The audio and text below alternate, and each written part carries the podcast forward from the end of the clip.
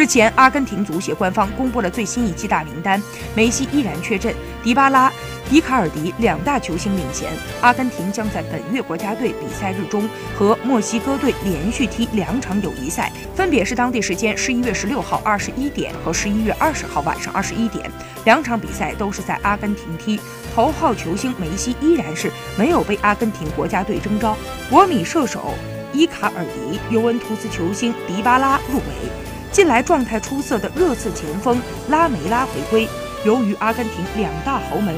河床、博卡青年都打进了解放者杯决赛，因此阿根廷足协和国家队教练组在讨论后决定不征调这两支球队的球员。